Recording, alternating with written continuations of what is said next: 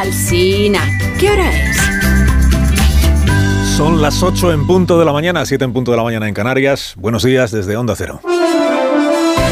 Más de uno en Onda Cero.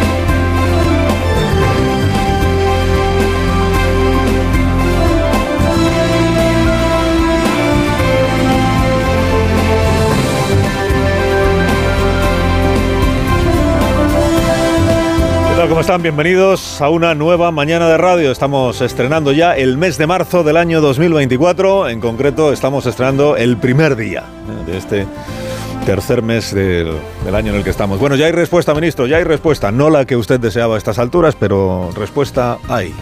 Ministro Grande Marlasca, parece que solo existe Ábalos ahora. Ábalos es exministro, pero Grande Marlasca no. Ministro Grande Marlasca, octubre del año 2019, ardía Cataluña, decían las televisiones, por culpa de una organización fantasma de nombre Tsunami Democratic. Eh, Xavier Fortes entrevista al ministro del Interior en su programa de televisión española, le hace una pregunta directa y el ministro le responde con enorme seguridad y con media sonrisa en los labios. ¿Sabe quién está detrás del Tsunami Democratic? Tenemos unos servicios de inteligencia de- y de información realmente eficaces y no dude que terminaremos sabiendo quién está detrás de, de estos movimientos del tsunami democrático. ¿Quién está detrás del movimiento Tsunami Democrático? Era la pregunta más repetida en aquellos días. Estas algaradas, estos sabotajes, estos desórdenes, ¿quién los diseña? ¿Quién convoca? ¿Quién abre? ¿Quién cierra a su capricho el grifo de los disturbios? no? Nos tranquilizaba el ministro del Interior, el ministro de la Seguridad, en todas sus entrevistas de aquellos días. Nos decía, ciudadanos de España, confiad en vuestro gobierno, sabremos quién está en el vértice de este grupo de alborotadores y cuando lo sepamos, no habrá espacio para la impunidad. Tengan el convencimiento de que será esclarecido también ese extremo. Los autores intelectuales, quienes están detrás, quienes inducen y siempre evitando la impunidad de esas acciones. Un, un cierto embarazo escuchar la convicción con la que el ministro Marlasca garantizaba todo lo que ahora su gobierno intenta neutralizar. Garantizaba que no habría impunidad de los autores intelectuales. Justo lo que ahora intenta neutralizar el gobierno, que es que quiere que haya impunidad para, para los autores intelectuales. Bueno, el juez de carrera grande Marlasca, de carrera o de carrerón, porque tuvo una carrera bien brillante que lo llevó hasta la Audiencia Nacional, seguramente soñó alguna vez con culminar su, su vida profesional como juez del Tribunal Supremo de España. Porque el Supremo es la cúpula judicial. Son los jueces más veteranos, los más experimentados, los más sabios, se supone que son los más sabios. Él podría haber sido uno de ellos. Y ellos, cinco de ellos, que integran eh, una de las salas del Tribunal Supremo, uno de los eh, tribunales, ha dado una, una sección, ha dado una primera respuesta, han dado una primera respuesta, cinco jueces del Tribunal Supremo han dado una primera respuesta a la pregunta aquella que hace cuatro años eh, se hacía y nos hacíamos y le hacían a Grande Marlasca. ¿Quién está detrás del tsunami democrático? Pues han respondido Puigdemont. Bueno, han respondido, es posible que fuera Puigdemont quien estuviera detrás del tsunami democrático. Hay indicios de que podría haber sido Puigdemont. Investiguemos, por tanto, al señor Puigdemont por el tsunami democrático. Y por eso la instrucción del caso Tsunami deja de llevarla al juez de la Audiencia Nacional y pasa a llevarla al Tribunal Supremo. Y por eso todo el empeño de la Fiscalía General del Estado en que esto nunca sucediera queda en agua de borrajas. Y por eso lo de amnistiar a Puigdemont y que el día siguiente se plante en Barcelona de rositas queda en el aire. Y por eso habrá de decirle el gobierno a su compadre, el de Waterloo, faro de la progresía gubernativa y mentor de la investidura de Pedro Sánchez, aquello que Rajoy le decía a Bárcenas. Sé fuerte, hacemos lo que podemos. Sé fuerte, Carlas, que hacemos lo que podemos. ¿Y qué es lo que podemos? Pues que la teniente fiscal del Supremo, número 2 del fiscal general, en contra del criterio abrumadoramente mayoritario de sus colegas, los fiscales del Supremo 11 a 4, pidiera que se dejara tranquilo a Puigdemont porque nada lo vinculaba ni remotamente al tsunami democrático. Se desgastó la fiscal, se desgastó el fiscal general, sabiendo que la decisión última no la tomarían los fiscales sino los jueces, cinco jueces, sabiendo que lo más probable es que tiraran para adelante con la imputación y que al tirar para adelante con la imputación tiraran al cesto, es una manera de hablar, el tocho argumental y exculpatorio que había elaborado la número 2 de la Fiscalía. Se desgastó, pero bueno, el gobierno al menos ha podido decirle a Junts per Cataluña, oye, hacemos lo que podemos. O la Fiscalía nos lo afina, por recurrir a otra frase mítica de los tiempos de, de Rajoy y de Fernández Díaz. La Fiscalía te lo afina. En otras circunstancias, el ministro del Interior estaría hoy celebrando que el trabajo de la policía, de la Guardia Civil, de los servicios de inteligencia hayan permitido reunir indicios suficientes para que los jueces se ocupen de investigar y castigar hechos delictivos en otras circunstancias. Pero en las circunstancias actuales, para el gobierno, ministro del Interior incluido, es una contrariedad. Porque lo que el gobierno anda buscando es la impunidad del procesado en rebeldía Puigdemont. Y a eso se reduce todo el problema político que tenemos o que tienen por delante. A que con un procedimiento penal abierto por terrorismo en el Tribunal Supremo no hay forma de garantizarle a Puigdemont que sus pecados serán borrados y que su Grey podrá recibirle con palmas de olivo en Barcelona. Y que ahora es Puigdemont quien, sabiendo todo eso, decide si da luz verde a una ley que no está claro que le cubra, o le abre a Pedro Sánchez, rechazando esa ley, una vía de agua igual definitiva. Él decide. O sea, una vez más, la estabilidad del gobierno de España está en manos del de Waterloo. Eh, claro, pregunta que se hace cualquiera que dice, pero entonces, ¿los mismos indicios pueden ser vistos de una forma tan diferente por la teniente fiscal del Supremo y por los jueces del Supremo? Pues sí, ya, hemos visto que sí. Hombre, en rigor hay cinco jueces del Supremo, uno de la Audiencia Nacional, García Castellón, y once fiscales que ven indicios de delito de, delito de terrorismo callejero, terrorismo de baja intensidad, que decíamos en otro tiempo, ¿verdad? Con Puigdemont como autor intelectual. Y luego hay seis fiscales que no lo ven. Cinco están en la Fiscalía del Tribunal Supremo y uno está en la Audiencia Nacional. Como al gobierno le gusta ver la vida en términos de competición siempre permanente, pues el tanteo arroja un 17 a 6 en favor de la imputación. Y no es un secreto, no es un secreto, que aquí estamos ante un pulso entre poderes el Poder Legislativo, el Poder Judicial. Al segundo, al Poder Judicial, le imputa el primero, la mayoría gubernamental del Congreso, estar tratando de neutralizar sus reformas legislativas con decisiones judiciales que las malogren. Del primero, del legislativo, piensa el segundo, el judicial, que lleva cuatro años retocando leyes para sabotear el trabajo que hicieron los jueces y los fiscales, para abortar las instrucciones judiciales que aún están abiertas, y para neutralizar los efectos de las sentencias ya emitidas.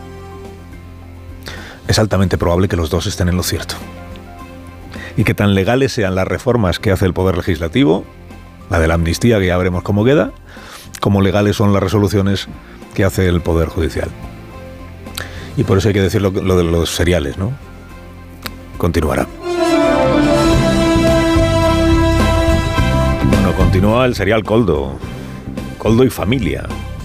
Coldo, Joseba, Andoni, Víctor Aldama, el hermano de Víctor, Javier Hidalgo, el de Globalia, Jacobo Pombo, es el último que ha aparecido en... Continúa el serial Coldo, bueno, y su última derivada, que son las informaciones que se van publicando eh, respecto del el responsable de eh, Europa, de Javier Hidalgo, y la esposa del presidente del gobierno, Begoña Gómez. Publica el Confidencial, acaba de hacerlo, que Hidalgo contribuyó con su empresa al lanzamiento de la carrera profesional de Gómez y que patrocinó actividades del Africa Center. El Africa Center es un centro que creó el Instituto de Empresa en agosto de 2018. Sánchez llevaba dos meses en la Moncloa y cuya dirección le fue encomendada a Begoña Gómez. Dice esta información que gracias a un convenio con Globalia se pusieron en marcha unos premios para startups africanas. Y recuerda la información que Globalia, o sea, Air Europa, fue rescatada por el gobierno en 2020 con una línea de crédito de más de 400 millones de euros de la SEPI, que depende del Ministerio de Hacienda. Este es el título de la información que publica el Confidencial y que abre su edición a esta hora de la mañana. El Europa patrocinó la carrera de Begoña Gómez antes de que el gobierno rescatara a la aerolínea. Esto por un lado. Más novedades de la mañana. El álbum de fotos de, La Chalana que publica el diario El Mundo. La Chalana que no es de ninguno de la trama, es propiedad pues de una familia asturiana, creo que está diciendo, hombre, que nosotros no, somos de la trama, que el restaurante está abierto y vienen los que vienen. Bueno, álbum de fotos en el mundo. Coldo viéndose con altos cargos del Ministerio de Transportes. Presidente de ADIF, director general de ENFESAT, secretario general de Transportes, que se supone que son quienes le pasaron papeles sobre los contratos estos de las mascarillas, que si el Consejo de Transparencia nos ha reclamado una información, que si el Tribunal de Cuentas, que si no sé qué se los dan a Coldo para que Coldo se los, se los haga llegar a Ábalos. Porque Ábalos dice que es él el que los pidió porque los necesitaba para no sé qué. Sea, que Coldo aún tenía mano en el ministerio y que Coldo aún le hacía favores o servicios a, a José Luis Ábalos. ¿no? Álbum de fotos. El- a- a- los altos cargos que aparecen en estas reuniones con Coldo, o reuniones, citas en la chalana, siguen siendo altos cargos del Ministerio de Transportes con Oscar Puente.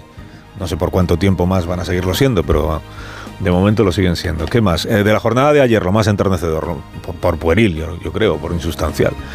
El intento de la vicepresidenta 1, número 2 del PSOE, la señora Montero, de convertir el caso Coldo en un caso del PP.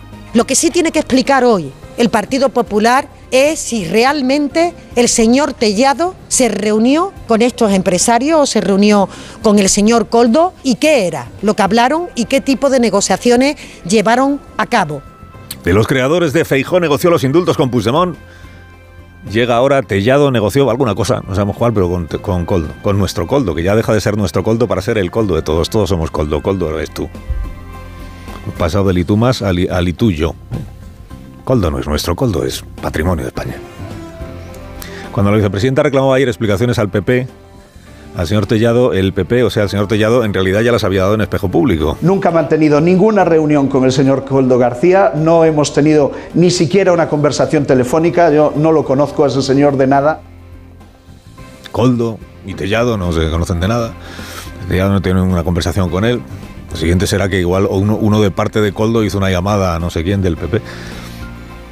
Bueno, alguien en el PSOE o en la Moncloa, porque vienen a ser una misma cosa, la Moncloa trabaja ya para el PSOE, había leído en el diario El Mundo ayer a primera hora que Coldo le había contado al empresario Cueto en una conversación de esas que tiene grabada la Guardia Civil que había quedado en verse con Tellado y que estaban intentando una reunión con el gobierno de Baleares para intentar evitar que le reclamaran el dinero de las mascarillas fake, que estaban intentando una reunión con el gobierno de Baleares a través de Alberto. Y que, en, el- en el- en la Moncloa o en Ferraz, que es la misma cosa, dijeron, pues ahí, ahí lo tenemos.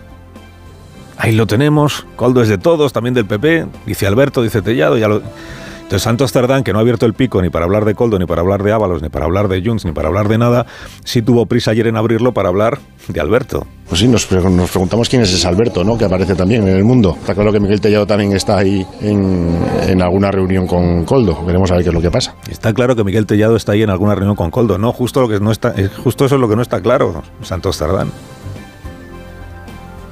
Que menos que pedir a nuestros próceres legisladores un poco de comprensión lectora. Por cierto, con, lo poco que les gusta el diario El Mundo y lo pronto que ayer airearon lo que contaba el diario El Mundo. No, justo lo que no está claro es que Miguel Tellado tuviera una reunión con Coldo, porque El Mundo lo que decía ayer, transcribía ayer, lo explicó aquí Manso además, el director, lo que transcribía es una conversación telefónica en la que Coldo, urgido por el empresario Cueto a que se ocupe de esto de las mascarillas en Baleares, le dice que al día siguiente va a reunirse con Tellado.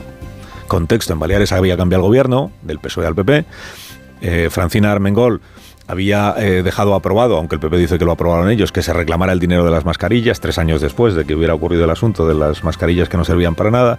Cueto y compañía pues están incómodos, porque ahora son dos millones y pico lo que les están reclamando. Entonces habla con Coldo para que lo arregle. Oye, Coldo, tú que tienes mano y tienes influencias, después de todo por eso les le pagaban, presuntamente.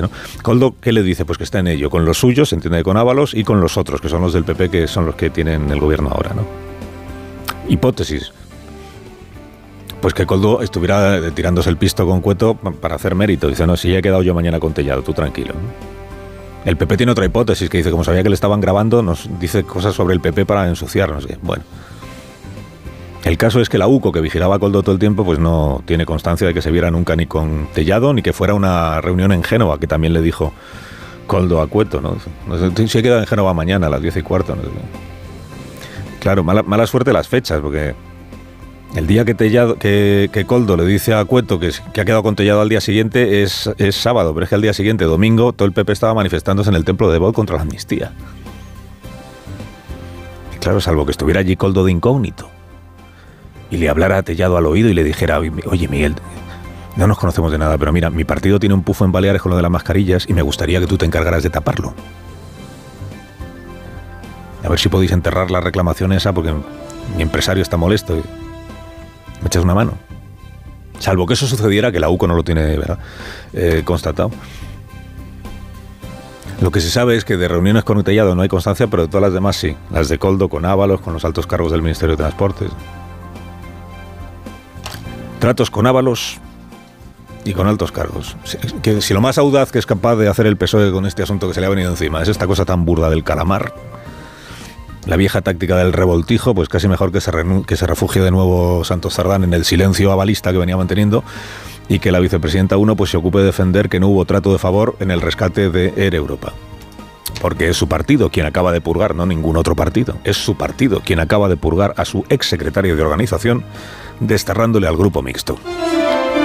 Carlos Alsina, en Onda Cero.